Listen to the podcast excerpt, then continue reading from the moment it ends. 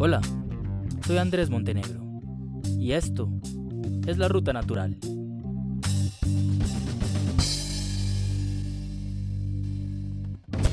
¿Cuántas veces le han recomendado un remedio, infusión, medicamento o salida inmediata para librarse del tenebroso coronavirus? Desde el inicio de la pandemia han sido muchas las estrategias que se han probado y a las que se le atribuye erradicar el virus, algunas con más sustento eh, científico que otras. Bienvenidos a la cuarta entrega de la Ruta Natural, donde a lo largo de seis capítulos explicaremos cómo han hecho los medios de comunicación colombianos para contarnos la pandemia, o bueno, cómo lo han intentado. Y es que el cómo actúan esas curas va de reducir los síntomas a evitar que se contagie, o que contagie a otros, o que sí se contagie pero no muera, o que se contagie y contagie, pero que a quien contagie no contagie y muera. Muchas tuvieron una carrera meteórica y desaparecieron del radar, mientras que otras aún son populares e incluso preocupantes. Lo cierto es que el ramillete de posibles soluciones al virus ya bien parece la programación de domingo en la mañana de algún canal por cable, llena de comerciales donde se encuentran los productos que con solo una llamada podrán recibir en la puerta de su casa y serán la solución mágica a todos sus problemas pandémicos. De eso va el episodio de hoy, de cómo se puede explicar que las personas desconfíen tan profundamente de las instituciones, pero al tiempo estén dispuestas a dar su dinero para probar lo que se recomienda en redes sociales, soluciones que los gobiernos y las corporaciones no quieren que salga a la luz y solo podrás saber la verdad si compras mi producto. Encontrarás el link para comprarlo en la descripción de mi perfil. El otro punto clave es el espacio magnificado que han tenido algunos científicos o médicos heroicos que solos y en la madrugada han encontrado la cura al virus que venden de pueblo en pueblo o que le suministran por benevolencia a cientos de sus familiares y amigos. Antes de empezar, una recomendación. Cuando oigan las campanas, sabrán que lo que viene fue una historia publicada en un medio de comunicación colombiano de la vida real. Hoy en el diario les traemos la historia de un médico colombiano que habría desarrollado un medicamento efectivo contra el coronavirus. Según criterio médico y por solicitud del Ministerio de Salud, el INVIMA aprobó la hidroxicloroquina para el tratamiento del coronavirus. Cali y otros siete municipios del Valle del Cauca harán uso del medicamento ivermectina en el tratamiento de pacientes con COVID-19. Se trata de la moringa, el llamado árbol de la vida, una planta medicinal originaria de India que tiene vitaminas, calcio, potasio y proteínas. En la cárcel El Pedregal dicen que sus propiedades son tan extraordinarias que hasta puede prevenir el coronavirus. Nuestra audiencia pues eh, tampoco sabe mucho sobre este tema y yo sí que menos. Al paciente enfermo directamente se le inyecta el plasma o con ese plasma se desarrolla otro producto que sería entonces la solución. Y el secretario de Salud de Popayán dio a conocer que están adelantando pruebas para empezar a usar un medicamento contra el COVID-19.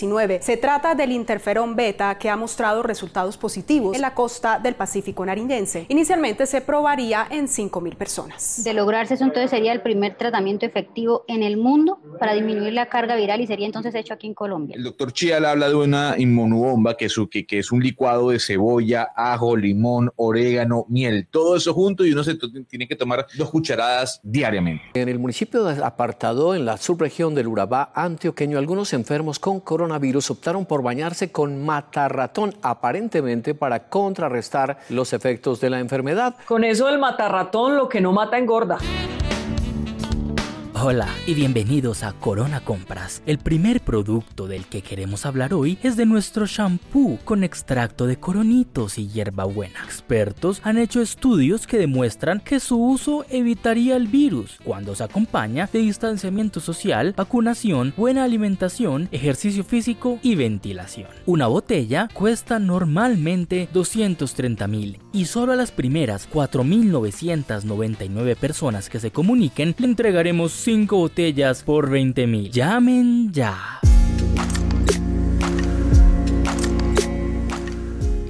Yo creo que la perspectiva más común inadecuada es intentar divulgar una información sobre el uso de medicamentos en COVID-19 a partir simplemente de resultados preliminares de ensayos y al comunicar eso en medios masivos, en el fondo es casi inevitable que termine promoviéndose ese consumo. Es decir, el gran error está en cubrir una noticia solo por el hecho de tener un indicio y el efecto que puede tener eso sobre el consumo y el comportamiento de las personas. Hay un punto crítico acá y es que debido al grado de incertidumbre que aún tenemos sobre tratamientos de COVID-19, se difundieran lo que se llama en la literatura académica y científica preprints, que son los borradores de los artículos científicos que se van a someter a revistas internacionales. La circulación de preprints tal vez es el factor de riesgo más alto de la distorsión de la información que se produjo. Creo que fue una práctica completamente inadecuada y distorsionó incluso el principio fundamental de las revistas académicas de revisión por pares, y es que algo no, no sale al dominio público hasta que los pares académicos no han tenido una evaluación completa y un juicio completo sobre el trabajo, y ese es, digamos, el principio rector de la calidad de la producción científica y académica. Y por supuesto el acceso de los periodistas a esa información no valorada por pares termina generando, digamos, señales inadecuadas, información inadecuada y perspectivas inadecuadas de cobertura.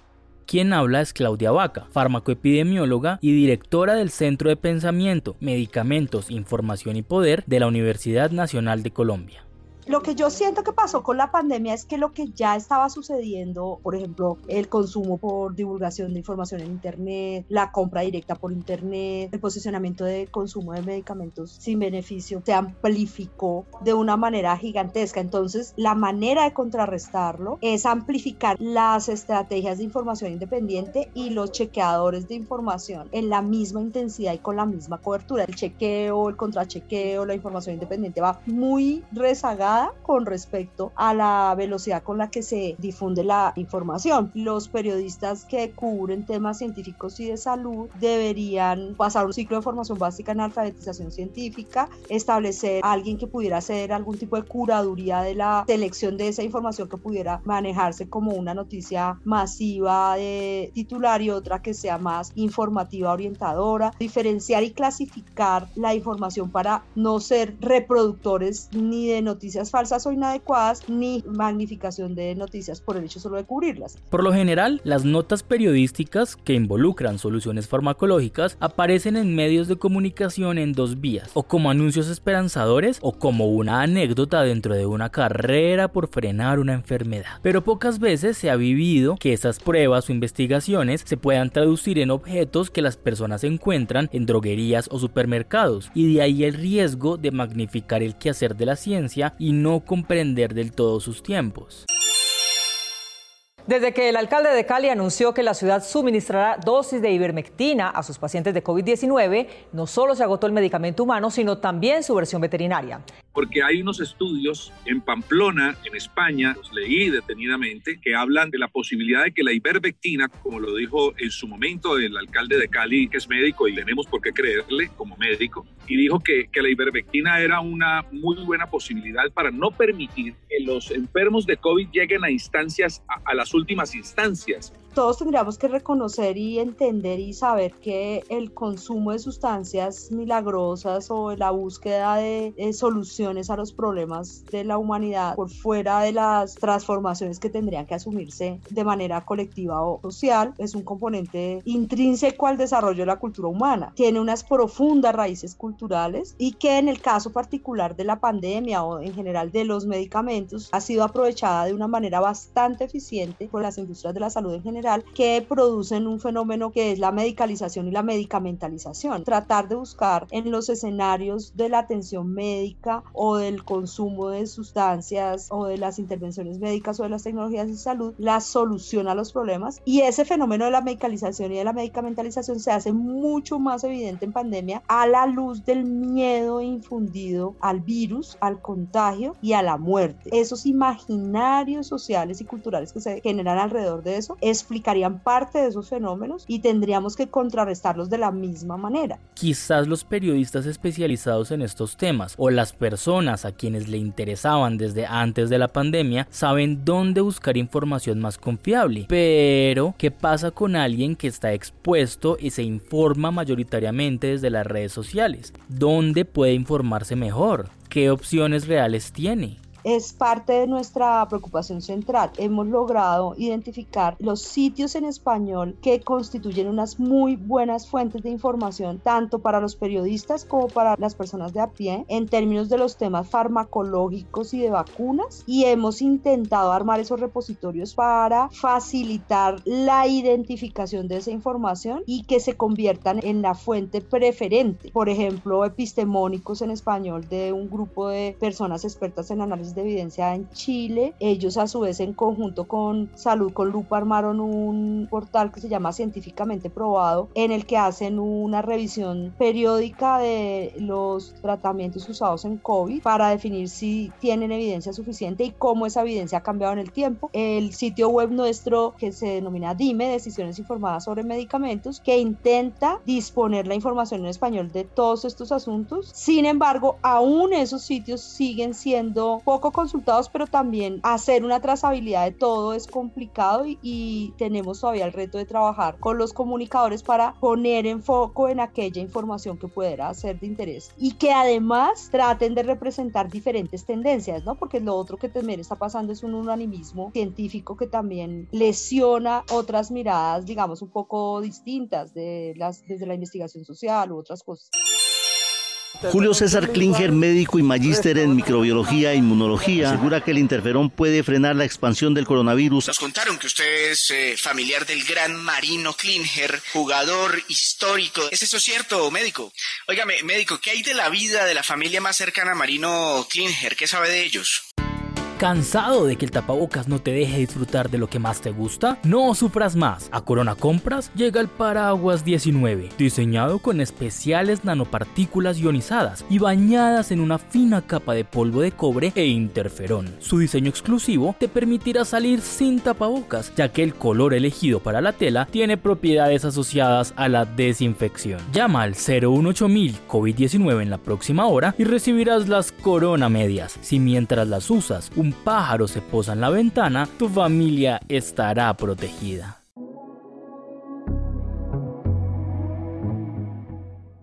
El problema de la correlación y la causalidad es una cosa que por supuesto hace parte de la ciencia un montón, pero que también hace parte del lenguaje ordinario. Por ejemplo, e, esto le pasaba a mi abuelo, que siempre cuando él salía a votar, si se ponía un botón particular en la camisa, ganaba el candidato que le gustaba. Seguramente le pasó dos veces, tres veces y luego empezó a hacerlo de manera continua. Él vio que un fenómeno ocurría todo el tiempo y le atribuyó la causa a ponerse pues ese botón en la camisa. Es decir, estamos diciendo, mira, la razón por la que pasa esto es esto otro. Y esto lo hacemos todo el tiempo. ¿Cuál es el error? Que atribuyamos causalidad cuando solamente existe la correlación. Correlación, hay dos fenómenos que ocurren a la vez. Causa significa que uno ocurre a causa del otro. Es decir, la razón por la cual ocurre un fenómeno es que existe el otro. En el caso de los medicamentos, cuando tenemos un dolor, nos tomamos un remedio, pero dormimos, tomamos más agua, descansamos. La cosa es que de todas esas cosas que hicimos termina siendo la causa de nuestro alivio. Fue el medicamento, fue haber dormido, fue haber tomado agua, fue que pasó el tiempo. ¿Qué tienen que hacer los científicos? Saber qué sirve para combatir el virus o qué sirve para aliviar los síntomas o qué sirve para que la gente no se muera. Si ellos no logran establecer una causalidad, pues no tenemos ciencia, no tenemos medicina. Ella es María Paula Sabogal, magistra en filosofía, profesora de epistemología de la ciencia para profesionales de la salud y de lógica y pensamiento crítico para médicos. Lo que está pasando con el asunto de los medicamentos o de los tratamientos contra el COVID o contra los síntomas del COVID es que como está avanzando esto tan rápido y la gente no tiene información y no hay buena difusión científica y los medios hacen estragos también por su lado, la gente en últimas está muy confundida. Cuando a mí los médicos me dicen, mira, es que es un virus, tienes que dejar que pase solo, uno queda ahí como medio chiflado porque uno dice que susto, ¿no? Tengo una cosa que potencialmente es mortal y lo que me están diciendo es que me tomen acetaminofén. ¿Cómo así? Los médicos son unos inútiles porque solo me recetan acetaminofén y es que tenemos que esperar que tu sistema inmunológico pues combata el virus porque no es una bacteria, entonces un antibiótico no te va a funcionar. Cuando la gente empieza a tomar antibióticos, medicina para caballos, hojas de árboles, productos antiparasitarios, lo que dicen es yo llevo tomándome este remedio todo el año y a mí no me ha dado COVID. A mí no me ha dado COVID y yo no he tomado nada de eso. Tenemos que buscar la causalidad. ¿Por qué yo no me he contagiado? Tengo un buen uso de tapabocas, me lavo bien las manos, no asisto a lugares concurridos, no he tenido contactos de riesgo, tengo un buen sistema inmunológico o simplemente soy de buenas. El problema es cuando tú le atribuyes la causa a un medicamento, a un componente, a un alimento, cuando no tienes las pruebas suficientes para establecer que esa es la razón por la cual evitas el contagio. Si yo le digo a todo el mundo que se tome un antiparasitario para evitar el COVID porque a mí no me ha dado, puedo afectar gravemente la salud de los demás. Los medicamentos interactúan de manera distinta en cada cuerpo y puede ser profundamente peligroso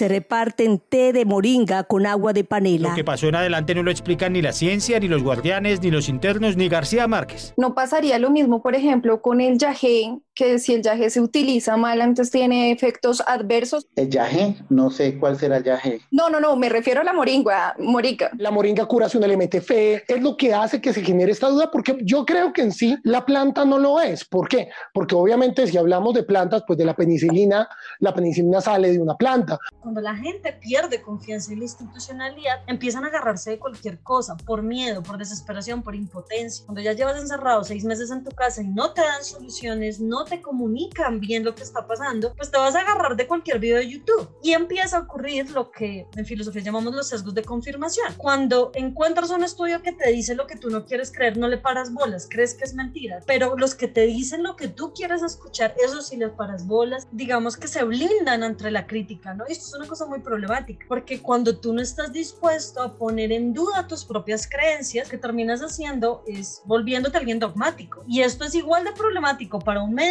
que para una persona del común. ¿Por qué termino tomando dióxido de cloro? Se lo escuché a un youtuber, se lo escuché a un instagramer, yo me lo he tomado y me funciona, voy a creer esto. Por supuesto que ahí la responsabilidad no es solamente de las personas, sino de cómo se ha difundido la información científica. El papel de los gobiernos, el de los medios, de la misma comunidad científica en hacerle entender a la gente lo que está pasando, pues ha sido una vergüenza. Yo creo que ha habido esfuerzos interesantes, pero no han funcionado. Siempre va a haber gente que opere con sellos de confirmación, con teorías de conspiración, que quiera criticar las fuentes oficiales. Estamos en la era de la información y que esto está a la mano, pero también ha habido fallas comunicativas del otro lado.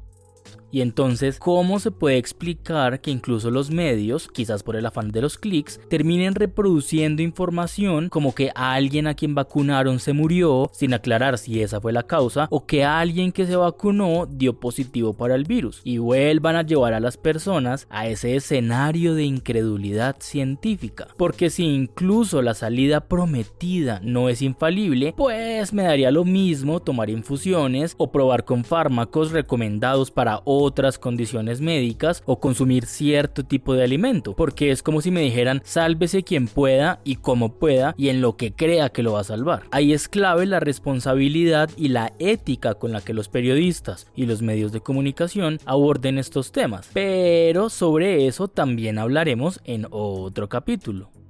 Una cantidad de gente está diciendo, un médico se puso la vacuna y se murió a los tres días. No se pongan la vacuna. La gente puede decidir no vacunarse. ¿Por qué? Porque otorga causalidad, por eso no hay correlación. ¿La causa de la muerte del médico fue que se puso la vacuna? ¿O es que el señor tenía un trombo de hace días? ¿O es que hace parte de la mínima cantidad de población que tuvo un efecto adverso negativo? ¿O es que lo atropelló un carro? Tenemos que mirar si esta información yo la puedo corroborar. Y como no tenemos esos datos nosotros, busquemos fuentes diferentes. Estemos dispuestos a dudar de nuestras propias creencias y a poner en duda lo que conocemos. Si nos quedamos con lo primero que nos dicen, nos podemos estar dejando meter los dedos a la boca. Confiemos en ciertos expertos, constatemos diferentes expertos, busquemos evidencias, identificar también quiénes le hablan y cuáles son las intenciones. Tal vez no tenga todas las respuestas, pero al menos sí tenemos más herramientas para aproximarnos al problema tomo cúrcuma, turmérica. Todos los días me tomo mi termo de agua de moringa porque pues eso están diciendo. Solamente Natalia París, a mí me han recomendado por todos lados usar ese bendito dióxido de cloro. Hacer gárgaras de agua de sal o bicarbonato que ayuda a evitar que el virus baje a los pulmones.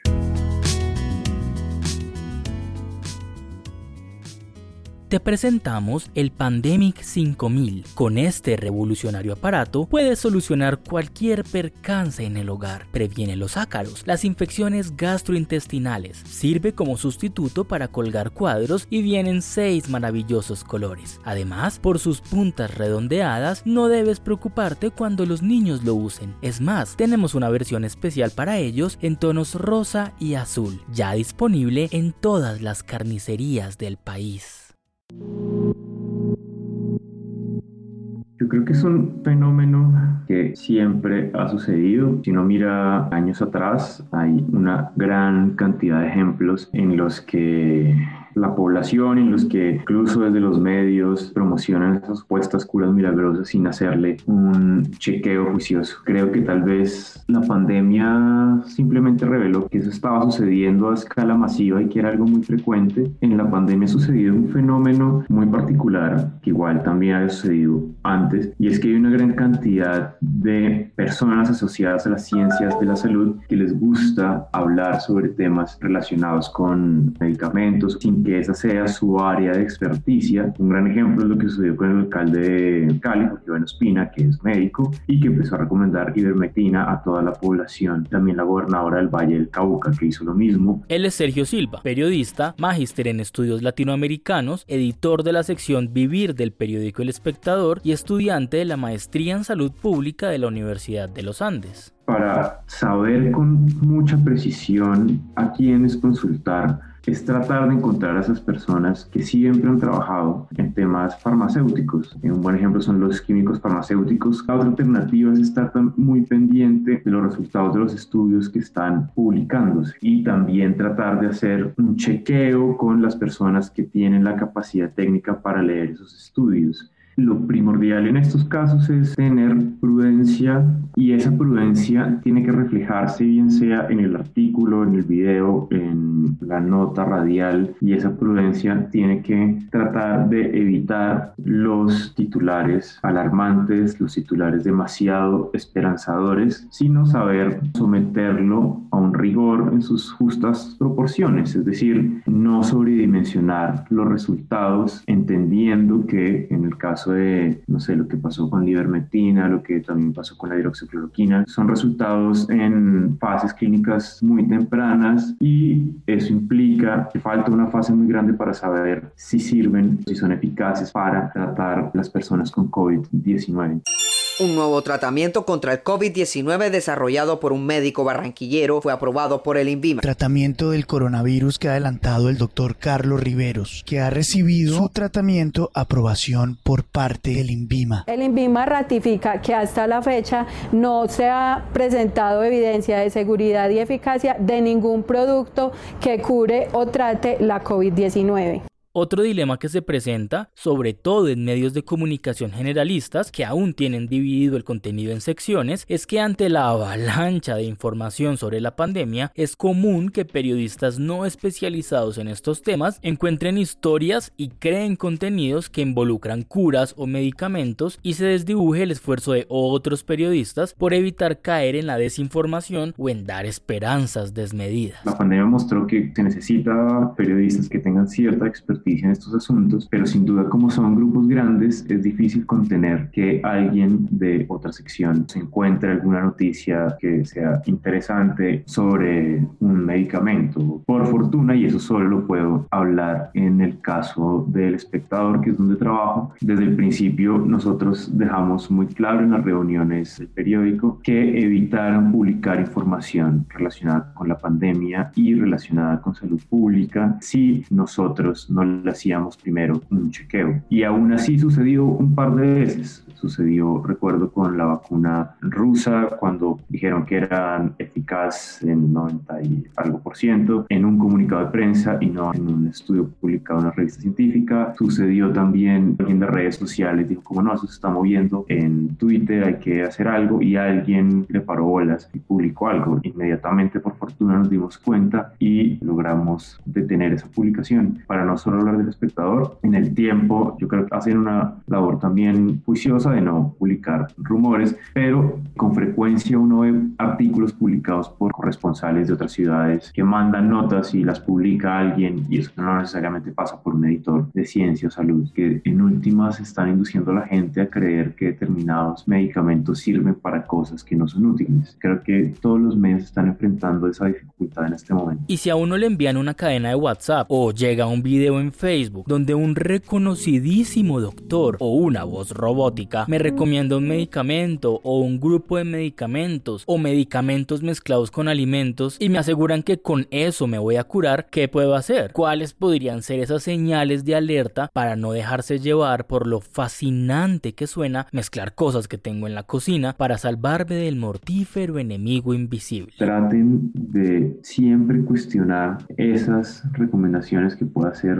qué sé yo, pues el ejemplo de Natalia París con el dióxido de cloro y siempre piensen que así haya esas teorías de conspiroparanoia, le decía algún amigo, siempre piensen que está en juego la salud en el momento de querer consumir dióxido de cloro, tomar ivermectina o querer automedicarse, porque siempre todo medicamento tiene efectos secundarios. En el caso colombiano, el INVIMA ha hecho una labor muy juiciosa y quienes están detrás autorizando los medicamentos lo hacen de manera muy rigurosa y siempre pensando en la salud de la población, en la seguridad, para que eso no vaya a generar efectos adversos graves. Y lo otro que a mí me parece esencial es que también tengan presente que la ciencia no funciona como todos creían tal vez que funcionaba hasta el inicio de esta pandemia. Funciona respondiendo unas hipótesis y haciendo experimentos o ensayos para comprobarlas. Si no demuestra lo que se planteó al principio, pues simplemente cambian y es absolutamente normal. Buen ejemplo fue lo que sucedió con los tapabocas o la desinfección de todos los artículos. Ya sabemos que los aerosoles son fundamentales y no tanto las gotículas que caen a la superficie para contagiarnos. Así es como ha funcionado en, a lo largo de muchos años, sino que nos tocó observarla de cerca en un periodo muy corto de tiempo.